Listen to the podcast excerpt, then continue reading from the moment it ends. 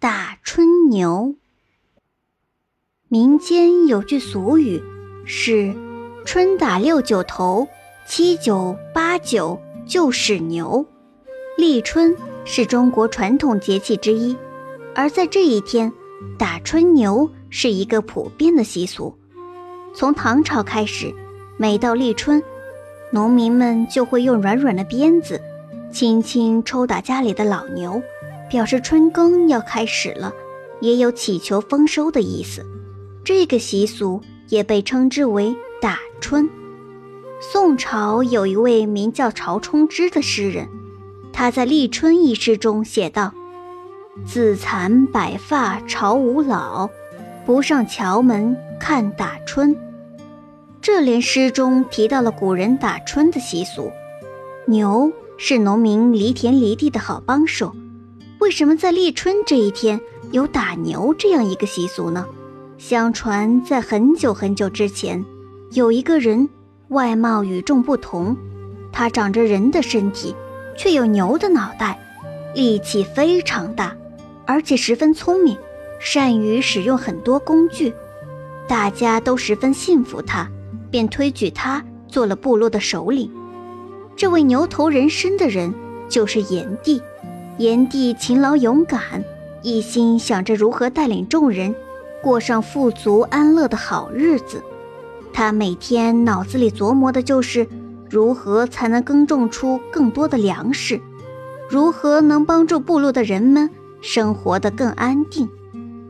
炎帝十分重视农业，他为了农业发展想了很多办法，教会了大家纺织、养蚕、种田、采茶等等。后来，人们为了纪念他的功绩。将炎帝称为神农氏，后人都认为炎帝是一位值得尊敬的首领，历朝历代的帝王也纷纷以炎帝为榜样，效仿炎帝重视农耕，所以在每年立春这一天，上至天子群臣，下至普通百姓，都要举行迎春的仪式。天子率领满朝文武百官，沐浴更衣，焚香吃素。步行来到郊外，跪拜祈福，等所有的礼仪都进行完毕，会在放满贡品的桌上摆上一只泥土做成的耕牛，有专门的人上前用鞭子抽打这只土牛，将土牛打碎，寓意经过漫长的冬季休养，耕牛要打掉身上的懒惰，开始努力为春耕卖力气了。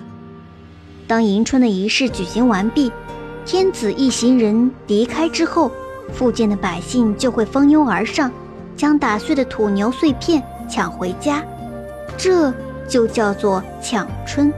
谁抢的碎片多，谁家今年的收成就会好。所以呀，老百姓就会积极的来讨个吉利。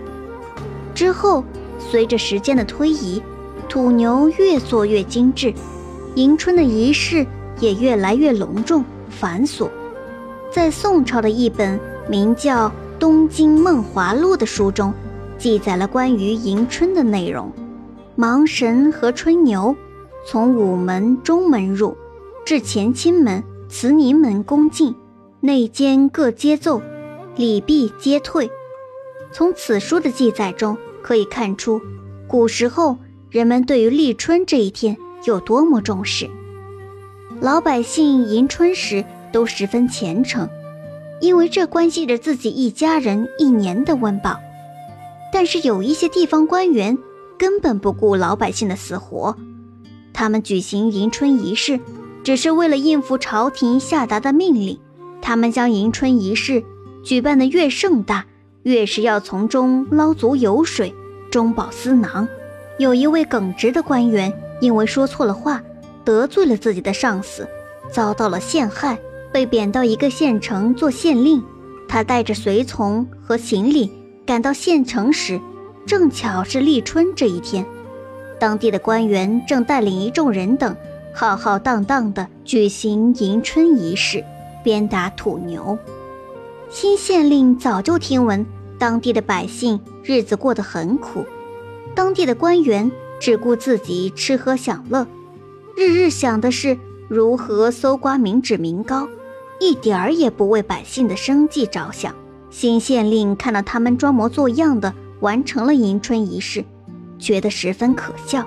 新县令走马上任之后，每天做完自己的工作，就换下官服，穿上普通人的衣服，去田间地头和老百姓一起干活儿。大家都暗中称赞新来的这位县老爷为人和气，不摆官架子。最重要的是，他是真的关心老百姓的生活。转眼一年过去了，眼看又快要到立春这一天了，新县令却丝毫不提迎春仪式该如何操办的事情。下人提醒他时，他只是淡淡的说道。什么都不用准备，到了那一天，我自有安排，你们不用管。大家都不知道新县令葫芦里卖的什么药。以往快到立春的时候，为了准备迎春仪式，所有人都忙得四脚朝天。可这一年却安安静静。邻县的官员也听说了这件事，纷纷抱着去看热闹的心态，想看看。这个整日和农民混在一起干农活的县老爷，到底是唱的哪一出？到了立春这一天，新县令让人牵来一头牛，在牛身上套上农具，然后又让衙役找到了一个竹筒放在地上，竹筒里装了一根鸡毛。下人问道：“呃，这是什么意思啊？这样的形式？”我们从来没见过，新县令回答道：“俗话说，立春时刻阳气生，你们稍安勿躁，等下看着就知道了。仪式马上就要开始了。”说话间，竹筒里的鸡毛轻轻地飘了出来。新县令用力挥舞着皮鞭，一声清脆的响声之后，耕牛慢慢拖着农具。向前走，新县令大喊一声：“迎春仪式开始了，春耕开始了！”新县令一边喊，一边挥舞着手里的皮鞭。耕牛听到鞭子声，不紧不慢地在田间犁地。这时，大家才恍然大悟，原来这就是新县令安排的迎春仪式。在新县令的治理下。当地老百姓的生活渐渐富足起来。后来，新县令被调走，老百姓们都很舍不得他，送了他一程又一程。这就是打春牛的演变过程。从最早时期的时候，鞭打土牛，人们哄抢土牛碎片，到后来打真正的耕牛，都代表了人们渴望风调雨顺。五谷丰登的美好愿望，打春牛象征着春耕的开始，饱含着人们对新一年美好生活的期望。